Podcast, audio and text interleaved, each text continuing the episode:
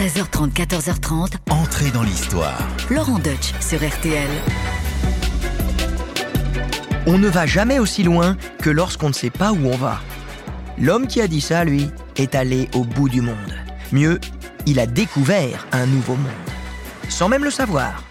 À la fin du XVe siècle, ce navigateur génois, doté d'une volonté de fer et poussé par des vents favorables, a découvert une terre inconnue. Que dis-je Un continent. Oui, je sais, vous savez déjà de qui il s'agit. Mais j'aime bien faire durer un peu le suspense. L'Amérique, l'Amérique, je veux la voir et je l'aurai. Non, c'est pas de Jodassin de qui il s'agit aujourd'hui. En plus, celui dont on parle, il voulait pas la voir, l'Amérique. C'était les Indes qui l'intéressaient. Mais il a eu l'Amérique quand même en travers de sa route. Comme ça. Ah bah tiens, il y, y a, un truc au milieu de l'océan, c'est bizarre. Et jusqu'à la fin de sa vie, il n'en démordra pas. Il croira avoir mis le pied sur des îles asiatiques, au point d'appeler ses autochtones des Indiens. Vous l'avez reconnu, aujourd'hui, nous parlons de Christophe Colomb, un grand navigateur bien sûr, mais aussi un piètre administrateur. Car les plus grandes difficultés, Christophe Colomb ne les a pas rencontrées sur les flots scintillants, mais bel et bien sur la terre ferme, au milieu des hommes. Aujourd'hui, on va pas voyager seulement dans le temps, mais aussi dans l'espace, sur des mers déchaînées et des terres hostiles. Alors, hissez les voiles et entrez dans l'histoire sur RTL. Laurent Deutsch sur RTL. Entrez dans l'histoire. La vie de Christophe Colomb avant ses quatre célèbres expéditions est assez peu documentée. Même son origine est incertaine. On le présente comme un navigateur génois né dans le courant de l'année 1451, quelque part sur le territoire de la République de Gênes, qui couvre essentiellement la région de la Ligurie en Italie. Cristoforo est l'aîné d'une famille de cinq enfants, dont le père Domenico Colombo est tisserand, et pas inspecteur. La famille est suffisamment aisée pour l'envoyer à l'université de Pavie, où il étudie la cosmographie, l'astrologie et la géométrie. Et très vite, le jeune Christophe se prend de passion pour la géographie du monde. Il dévore les traités et les récits d'explorateurs qu'il annote abondamment. Notamment le fameux Livre des merveilles de l'explorateur vénitien Marco Polo, écrit au retour de son voyage extraordinaire en Asie. Alors ça, le Livre des merveilles, c'est un peu le best-seller du Moyen Âge au rayon voyage. Oui, il n'y avait pas le guide du routard à l'époque. Il y avait le livre des merveilles, qui dépeint des contrées enchanteresses et des indigènes pittoresques. Au Moyen Âge, malgré la mainmise de l'Inquisition sur les milieux universitaires, on étudiait avec soin et passion la géographie du monde. D'ailleurs, c'est l'ouvrage d'un cardinal français, l'Imago Mundi de Pierre Dailly, que Christophe Colomb annote le plus. C'est son livre de chevet, en quelque sorte. Contrairement aux idées répandues, on sait fort bien que la Terre est ronde à l'époque. En fait, le débat porte davantage sur la circonférence exacte de la Terre, car c'est elle qui permet d'estimer les distances pour de futures grandes traversées. Notons d'ailleurs que les Grecs de l'Antiquité s'étaient déjà approchés du calcul exact, hein, soit environ 40 000 km de circonférence. Les astronomes et géographes du Moyen Âge, eux, s'écharpent dans leurs calculs savants et finissent par en perdre leur latin. Finalement, rien ne vaut l'expérience pour faire avancer la science. En cette deuxième moitié du XVe siècle, le monde a soif de connaissances. Sous l'impulsion du prince Henri, dit le navigateur, le Portugal a déjà pris une longueur d'avance en explorant les côtes de l'Afrique. Bartholomew Dias a même atteint l'océan Indien en 1488 en contournant le cap de Bonne-Espérance.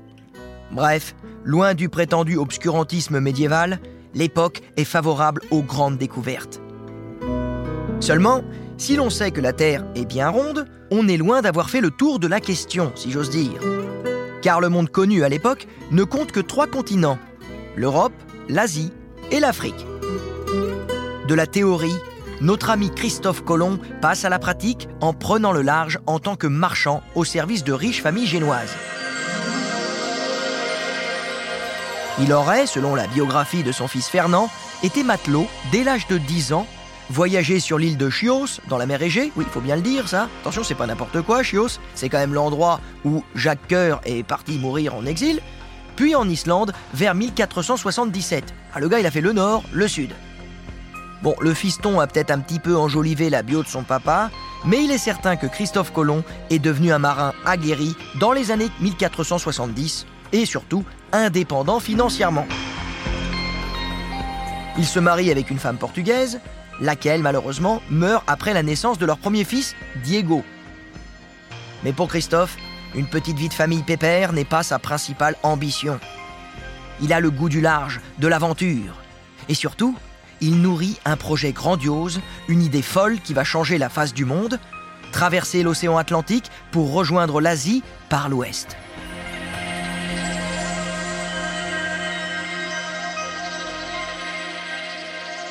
Au milieu des années 1480, Christophe Colomb va tout tenter pour mettre en œuvre son grand projet de traversée de l'Atlantique. Car il ouvrirait ainsi une nouvelle route de la soie bien opportune.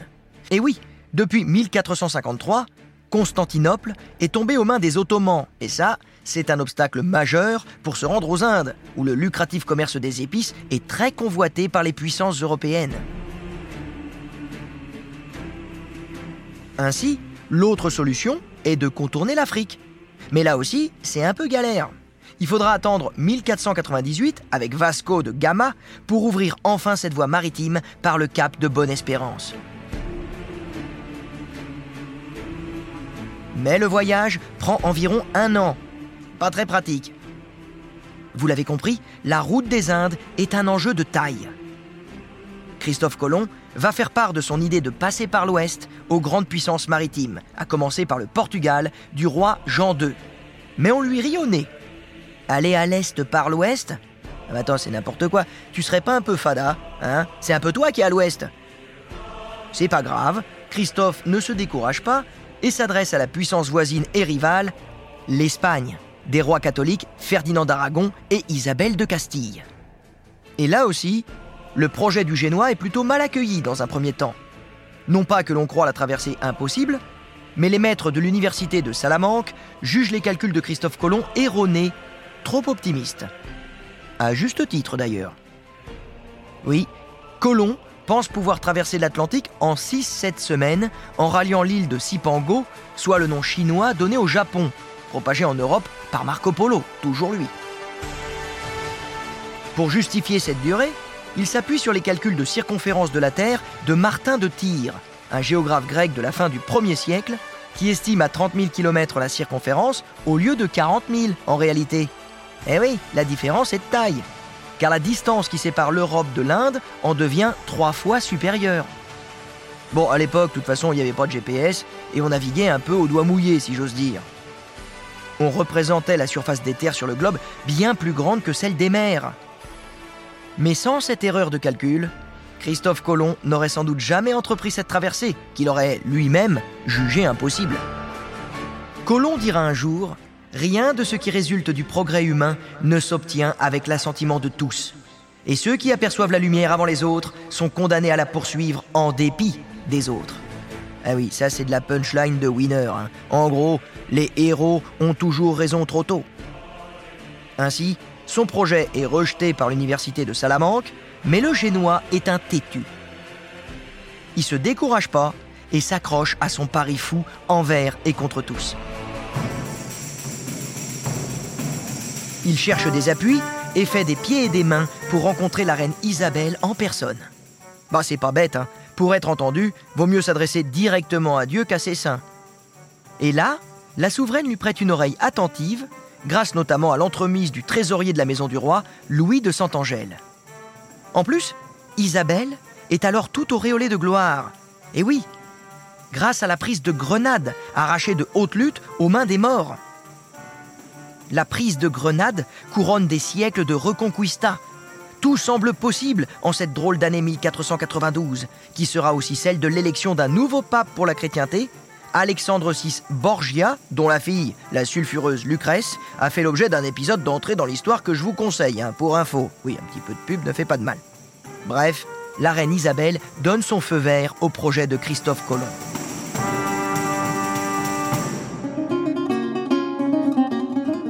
Le 17 avril 1492, elle lui octroie même le titre de noblesse héréditaire d'amiral de la mer Océane, les titres de vice-roi et de gouverneur général des territoires qu'il pourrait découvrir, un dixième des richesses qu'il en retirerait et un huitième du profit de son expédition. C'est pas mal ça, hein? Et oui, en fait, bien plus que le goût de l'exploration hasardeuse, c'est surtout la perspective d'un juteux négoce d'or et d'épices qui emporte la décision de la couronne d'Espagne. Ainsi adoubé, Colomb devient l'amiral Don Cristobal. Et maintenant, il n'y a plus qu'à. Enfin, le plus dur reste à faire. Il va falloir le traverser, ce fichu océan, surnommé parfois la mer des ténèbres. Car même si la voie de la science s'impose à l'orée de cette renaissance, des superstitions persistantes effraient les marins avec des histoires de monstres et de créatures fantastiques tapis sous la houle au large lointain. Le large inconnu. Christophe Colomb doit donc recruter des candidats téméraires pour ce voyage peut-être euh, sans retour. Et c'est là encore, avec monnaie sonnante et trébuchante, que l'on peut convaincre les plus réticents. Il parvient à embarquer dans l'aventure un marin expérimenté, Martin Alonso Pinzon, qui lui sera d'une aide très précieuse. Dans cette aventure complètement folle, le talent viendra pallier de faibles moyens. Faut dire que la reine Isabelle et le roi Ferdinand, ils se sont pas beaucoup mouillés, hein, n'octroyant des fonds que pour deux caravelles, la Nina et la Pinta, et une caraque, le navire amiral, la Santa Maria, avec un crédit à peine suffisant pour armer les bateaux et payer pas plus de 90 membres d'équipage. C'est un peu juste. Et oui, imaginez, c'est vraiment un peu chiche pour une telle expédition. Mais bon, le Génois s'en accommode. C'est ça où on reste à quai. Après des mois d'intenses préparatifs, il est prêt à lever l'ancre et hisser les voiles le 3 août 1492 à Palos. Christophe Colomb vogue alors vers l'inconnu, il vogue vers son destin. Une semaine après le départ, le voyage extraordinaire de Christophe Colomb marque une première escale en territoire connu, aux îles Canaries. Elle dure presque un mois, le temps de faire quelques ravitaillements et d'attendre des vents favorables. Les trois navires reprennent la mer le 6 septembre 1492 en descendant le golfe de Guinée. La route du sud a été choisie pour éviter les croisières portugaises au large des Açores. Oui, rappelons qu'à cette époque, l'Espagne et le Portugal se tirent la bourre pour le contrôle des mers. Et du coup, le choix de cet itinéraire fait donc de Christophe Colomb le premier marin à suivre les alizés, ces vents réguliers qui traversent l'océan d'est en ouest. La force et la régularité de ces vents sont plutôt une aubaine, mais les marins finissent par s'en inquiéter, craignant en effet de ne pas pouvoir les remonter au retour.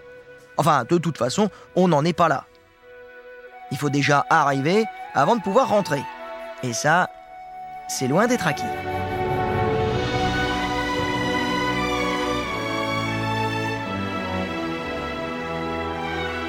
Pourtant, à la mi-septembre, l'équipage croit toucher au but en entrant dans la mer des Sargasses, où des masses d'herbes apparaissent sous la surface de l'eau. Et là, on se dit, ah bah tiens, s'il y a des algues, s'il y a des déchets, s'il y a de l'herbe, c'est que la Terre est pas loin. Malheureusement, c'est une fausse joie, ce ne sont que des grandes algues. La route est encore longue. En plus, le vent faiblit. Les navires se traînent. Les vivres s'épuisent, l'eau douce manque, le soleil cogne dur et le temps commence à se faire long.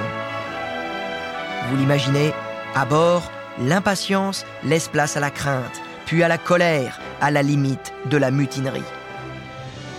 Nos marins sont immobilisés au beau milieu de l'Atlantique sous un soleil de plomb et ils voguent depuis neuf semaines. Là, ils commencent à douter de leur amiral qui leur a promis monts et merveilles en six ou sept semaines, pas plus. Alors imaginez un peu l'ambiance à bord. Les marins se voient déjà en train de becter les rats qui traînent dans la cale et boire de l'eau de mer en crevant à petit feu sur un cimetière flottant à des milliers de kilomètres de leur famille. Mais heureusement, le vent finit par se lever de nouveau. Don Cristobal, l'œil toujours vissé à son cadran, croit fermement en sa bonne étoile.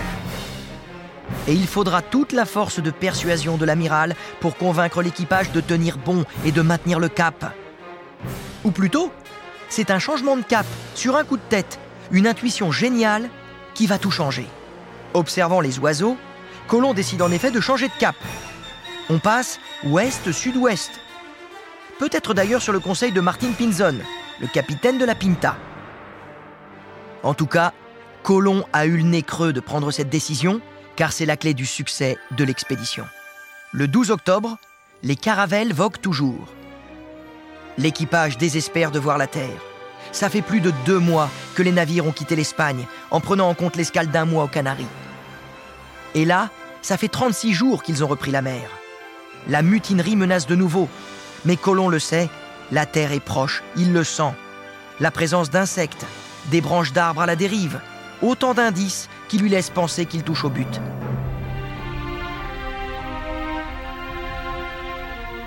Sentant la pression autour de lui, l'amiral génois promet une récompense de 10 000 maravédis au premier qui verra la terre. Il n'empêche que la tension est à son comble. Quand soudain, à l'aube de ce 12 octobre, journée historique s'il en est, un paysage se dessine à travers les brumes de la nuit. La vigie de la Pinta crie pour de bon Tierra Tierra Christophe Colomb n'a pas encore posé le pied sur cette terre qu'il scrute avec émotion, mais il sait déjà que la face du monde a changé. Il a réalisé un exploit, il est entré dans la grande histoire. Et pour la petite histoire, la vigie de la Pinta, hein, celui qui a crié Tierra, qui s'appelait Rodrigo de Triana, ne touchera jamais la récompense promise de 10 000 maravédis, car Christophe Colomb, peut-être un peu mauvais joueur ou un peu avare, prétendra plus tard avoir lui-même vu la Terre en premier. Ça fait un petit peu tâche hein, dans le récit hagiographique de Christophe Colomb. Mais bon, le plus important, c'est qu'ils sont arrivés à bon port. Sauf que le bon port en question, c'est pas du tout celui auquel il s'attend.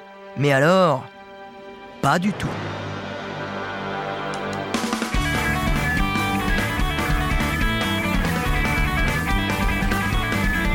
En cette matinée du 12 octobre 1492, Christophe Colomb pose le pied à terre, suivi de son équipage. C'était peut-être Christophe Colomb, le découvreur de l'Amérique. En 1492, c'est donc loin que le temps passe vite. En 1492, c'est donc loin que le temps passe vite. Il pense fouler le sol d'une île du continent asiatique, non loin de Sipango, hein, le, le Japon comme on l'appelait à l'époque. Eh ben non, perdu. En réalité, il a débarqué sur une île des actuelles Bahamas, au large de la Floride, dans le sud des États-Unis.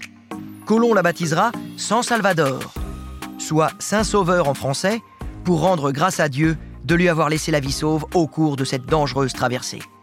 Très vite, les hommes commencent à explorer cette île à la végétation luxuriante, où ils ne croisent d'abord que des oiseaux de paradis. Quand soudain, des indigènes se présentent à eux. Alors, se croyant en Asie, Christophe Colomb cherche à entrer en contact avec le grand Khan, l'empereur des Mongols. Alors là, vous imaginez la tête des autochtones incrédules devant des envahisseurs qui débarquent comme ça un beau matin, sans crier gare.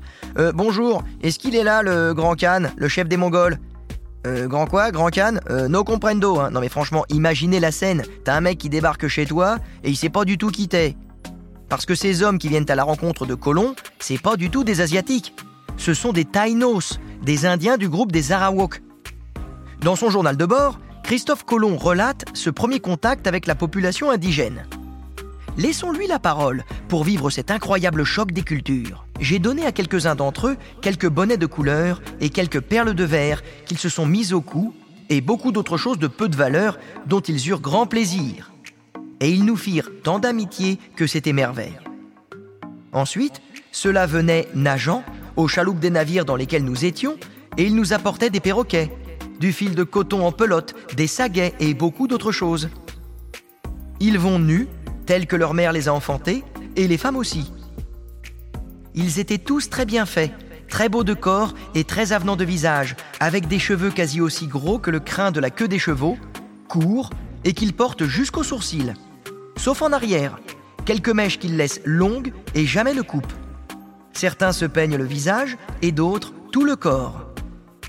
Certains se peignent seulement le tour des yeux et d'autres seulement le nez. Colomb insiste ensuite sur le fait que ces hommes montrent un caractère pacifique et qu'ils agissent comme des enfants, selon ses mots. L'idée de cette nudité et de cette prétendue ingénuité inspirera par la suite le mythe du bon sauvage en Europe, soit celle d'un homme vivant en harmonie avec la nature, qui ne connaît pas les vices ni la corruption de la civilisation. Les Indiens, eux, prennent d'abord pour des dieux ces Européens débarquaient de leur majestueuse caravelle et dotés d'armes à feu. Ils les traitent ainsi avec beaucoup d'égards et ne montrent aucune animosité. Colomb pense naturellement qu'ils feront de bons chrétiens et compte en ramener quelques-uns en Espagne à son retour. Mais ce qu'il aimerait ramener par-dessus tout, c'est de l'or. Il sait que c'est ce qui éblouira le plus les esprits chagrins de la cour. Un peu plus tard, l'équipage reprend sa route, suivant les explications des Indiens.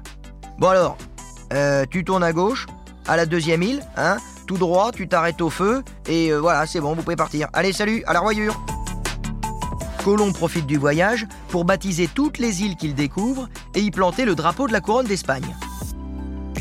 C'est ainsi qu'il nomme Hispaniola l'île que l'on connaît aujourd'hui sous le nom de Saint-Domingue. Et quand il en trouve une plus grande et plus allongée que les autres, il se dit Ah ben voilà, ça y est, j'ai bon, je suis à Sipango, ça c'est le Japon. Alors tout de même, il doit pas être très sûr de son coup, car il est obligé de faire jurer à ses hommes de toujours dire qu'il s'agit bien de Sipango et pas d'autre chose. Mais bon, ça sent pas très bon. Hein. D'ailleurs, il ne trouve toujours pas de traces du Grand Khan. Par contre, il découvre une étrange plante dont les grandes feuilles séchées sont agréables à fumer. Le tabac. Ah, je suis sûr qu'en Europe, ça va faire un, ça va, ça va, ça va faire un tabac, quoi. Donc on va en ramener. Oui, vous me pardonnerez ce petit jeu de mots, mais c'est pour traduire et retranscrire l'ambiance de l'époque sur les bateaux. Tout se passe bien. Mais le soir de Noël, dans la nuit du 24 au 25 décembre, c'est la tuile.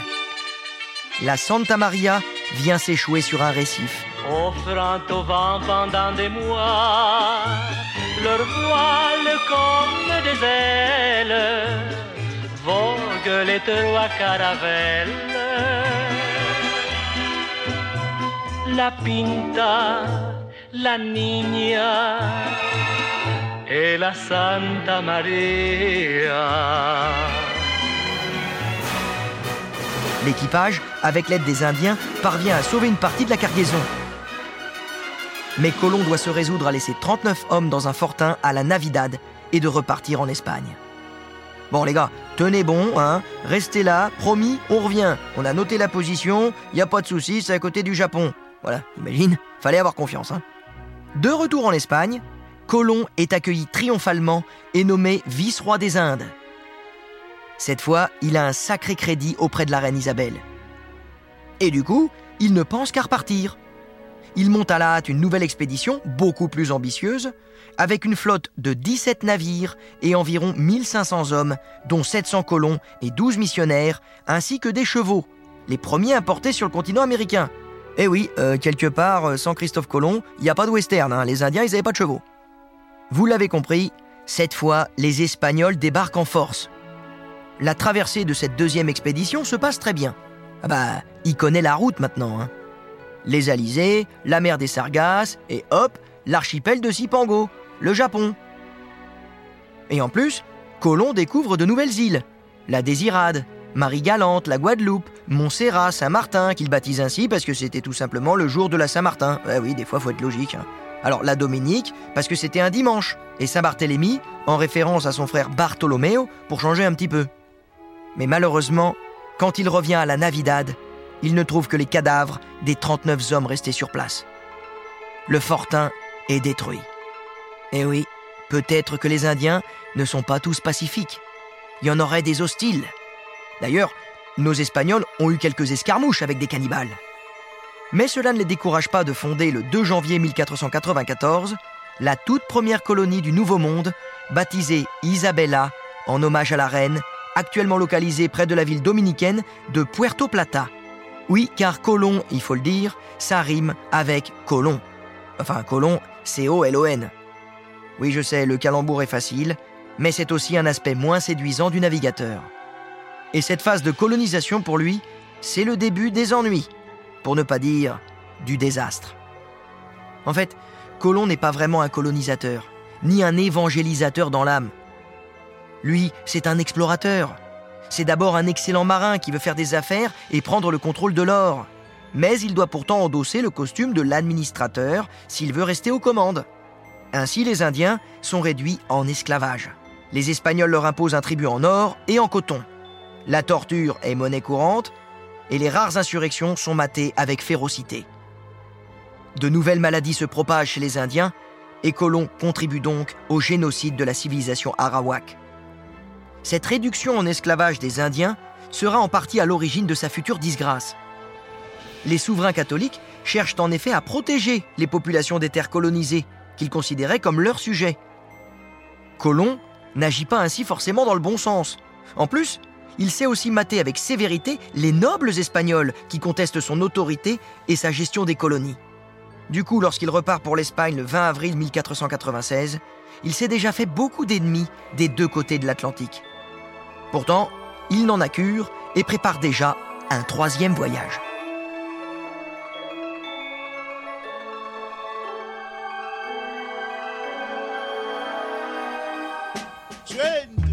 L'amiral, vice-roi des Indes, remet le cap à l'ouest. Mais cette fois, il souhaite découvrir des terres au sud des Antilles. Il découvre de nouveaux territoires, Saint-Vincent, Grenade, Trinité, Margarita, et quand il débarque sur la côte de l'actuel Venezuela, il met le pied pour la première fois sur le continent. Un continent qu'un navigateur et florentin Amerigo Vespucci va commencer à explorer et qui prendra son nom par la suite. Amerigo Vespucci, l'Amérique. Colomb, lui, croit avoir découvert le paradis terrestre mentionné par les Saintes Écritures. Mais quand il rentre à Hispaniola, c'est l'enfer sur terre. Colomb prend la mesure de la pagaille sur place que son frère Bartolomeo a bien du mal à résoudre. L'Espagne a pris les devants pour remettre de l'ordre dans les affaires, en envoyant Francisco de Bobadilla pour succéder à Christophe Colomb en tant que gouverneur des nouveaux territoires d'Amérique.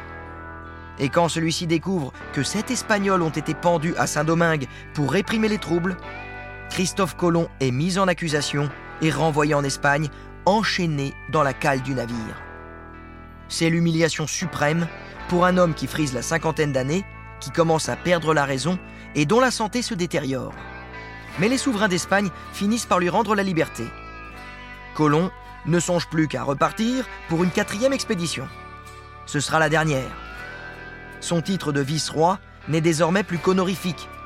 Il décide donc de repartir en voyage d'exploration pour essayer de trouver plus loin à l'ouest des Caraïbes le passage permettant d'atteindre les riches royaumes de l'Inde, toujours persuadé qu'il est, de croiser au large de la côte asiatique.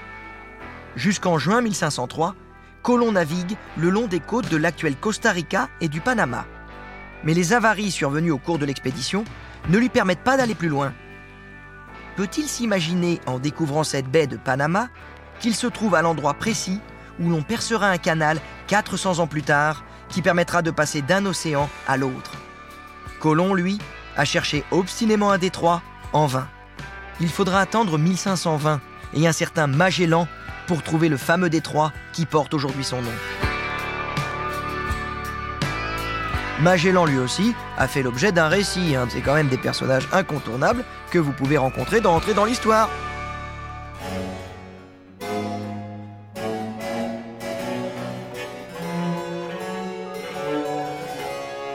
Revenons-en à Christophe Colomb, qui lui, rongé par la goutte et malade des yeux, sombre dans la folie.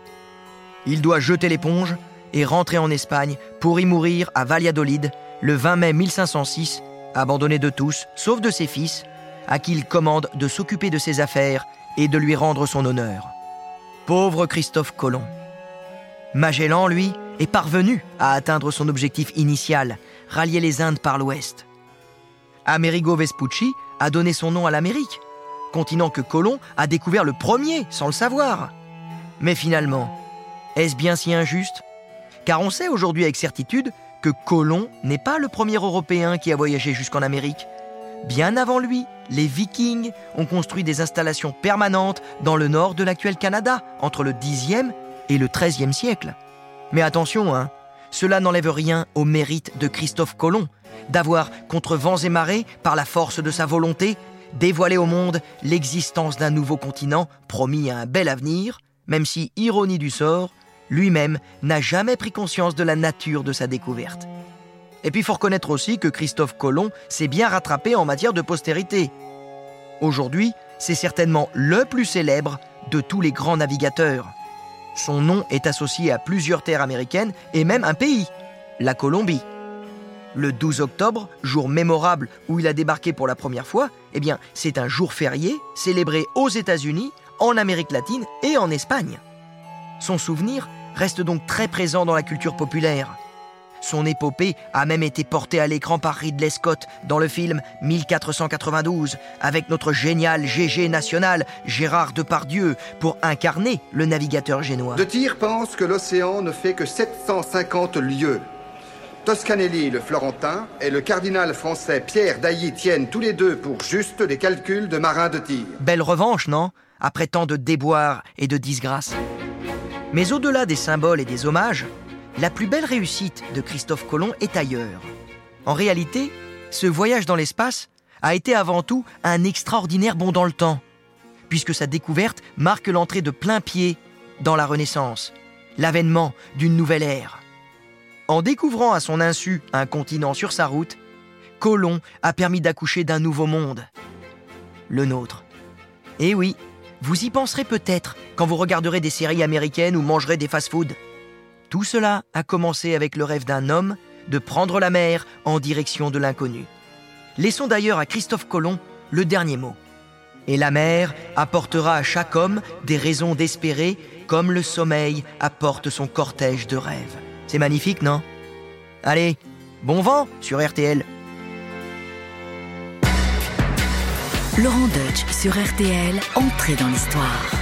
Eh bien, j'espère que ce voyage sur les traces de Christophe Colomb vous aura captivé. On a quand même pris une sacrée bonne dose d'embrun là. Et pour en parler, j'ai la chance d'avoir à mes côtés Michel Verger-Franceschi, qui est professeur émérite des universités à Tours, ancien directeur du laboratoire d'histoire maritime de Paris 4 à la Sorbonne, et qui a publié récemment aux éditions Piazzolla une histoire de Christophe Colomb et son rapport avec la Corse. Oui, c'est étrange, on lui prête des origines corses. Professeur, je pense que vous avez quelques accointances avec l'île de Beauté. Mais alors, Colomb, c'est votre ancêtre? Il était corse Non, non, ça, n'est pas mon ancêtre. On n'a pas de lien de parenté aucun. Mais on a prêté pendant très longtemps à euh, Christophe Colomb une prétendue naissance à Calvi. Quand vous arrivez à Calvi, vous voyez une maison dite natale de Christophe Colomb. On ne sait pas où est né Colomb. Ça, c'est vrai. Il est né vers 1451-53, puisque on a un contrat de 1470 où son père donne l'âge de son fils, son père Domenico Colombe, et il dit que son fils a à peu près 19 ans. Ce qui est certain, c'est que c'est un Ligure. Il est vraisemblablement né à Gênes, peut-être à Savone, mais sûrement à Gênes. Son père Domenico, nous l'avons retrouvé avec Olivier Bianconi, avec qui j'ai fait euh, ce livre l'an dernier. Euh, son père était le gardien de l'une des tours de Gênes, la tour San Stefano. Et j'ai retrouvé les quatre grands-parents de Christophe Colomb, qui étaient euh, des tisserands, qui étaient des marchands, des marchands de fromage, des marchands d'étoffes. Et Christophe, donc, ayant un père à la fois gardien de cette tour San Stefano et en plus il y a un père tisserand, eh bien, lorsque vous tissez euh, de la laine, euh, tout le monde n'était pas habillé en blanc dans les années 1450. Euh, il fallait l'atteindre. Et par conséquent, Christophe, son père, l'a envoyé chercher des colorants. Il est parti en Méditerranée, sur les côtes du Maghreb, là où les Romains allaient déjà chercher le murex, la pourpre, pour colorer cette laine en rouge.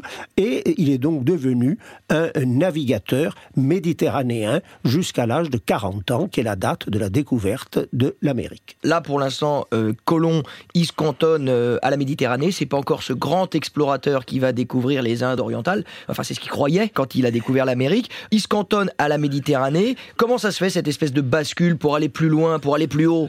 Colomb, c'est un héritier.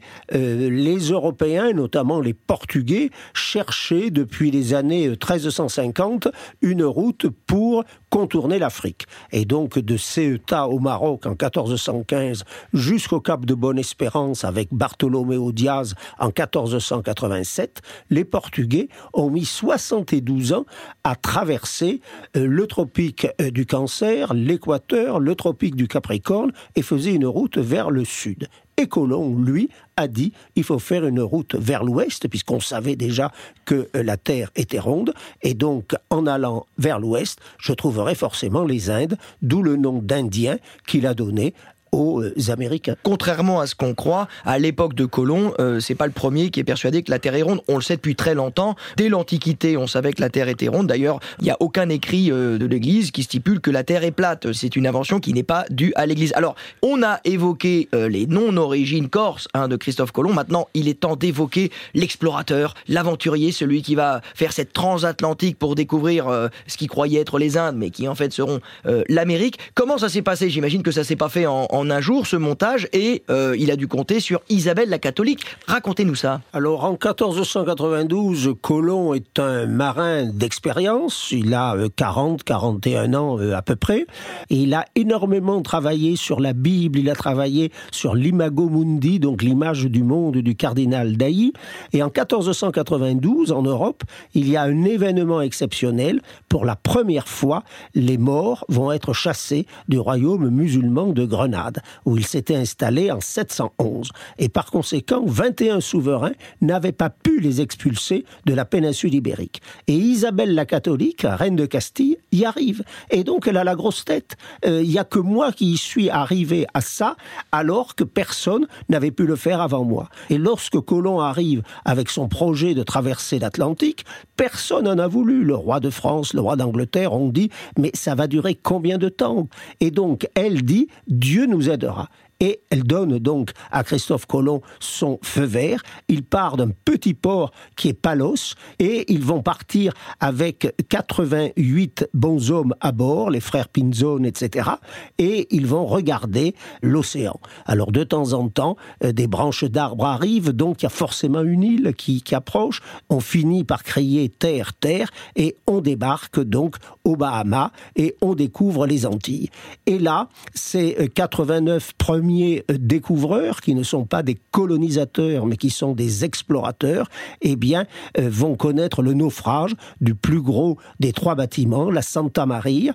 Ils vont donc rester euh, sur place. La Pinta et la Niña vont rentrer, elles, en Espagne. Et lorsque Colomb fera le deuxième voyage, il retrouvera malheureusement 39 crânes et squelettes de ses compagnons de la Santa Maria qui ont été mangés par les terribles Caraïbes. Et ceci va beaucoup, beaucoup peser, évidemment, dans le choc des cultures, dans le choc des civilisations.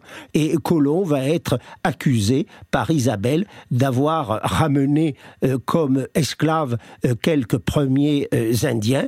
Et la traite négrière va commencer dans ces conditions. On n'était pas en 1492 ou on n'était même pas à l'époque de la Révolution dans le contexte d'aujourd'hui. Oui, bien sûr, parce que c'est vrai que ceux qui sont restés quand Colomb est rentré en Espagne se sont littéralement fait bouffer par des anthropophages. Donc c'est vrai que euh, le rapport euh, euh, de force est agressif. D'abord, il était inversé. Ils étaient quoi? Ils étaient une cinquantaine contre 600 gars. Donc C'est à peu près ça. Lorsque on débarque 89 hommes et que sur la plage, évidemment, il y a 6 800 hommes armés de javelots, de flèches, il est évident que le rapport n'est pas simple à 1 contre 10 ou à 1 contre 15, et c'est un vrai choc de civilisation. il va y aller combien de fois, Christophe Colomb Il va faire quatre voyages. Euh, Christophe Colomb va faire quatre voyages successifs. Ce qui est assez extraordinaire, c'est qu'il ne saura jamais qu'il a découvert l'Amérique. Il va mourir en 1506 à une cinquantaine d'années et il ne le saura pas.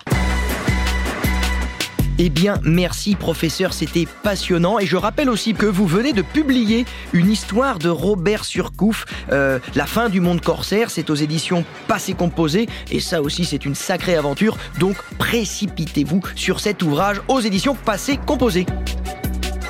Et voilà, entrer dans l'histoire, c'est fini pour aujourd'hui, mais je vous rappelle que chaque vendredi, vous pouvez découvrir en exclusivité un nouvel épisode d'Entrée dans l'histoire en podcast. Alors, si vous n'avez pas encore écouté les épisodes précédents, sachez qu'ils sont tous disponibles à la réécoute. N'hésitez pas à vous y abonner. À bientôt sur RTL.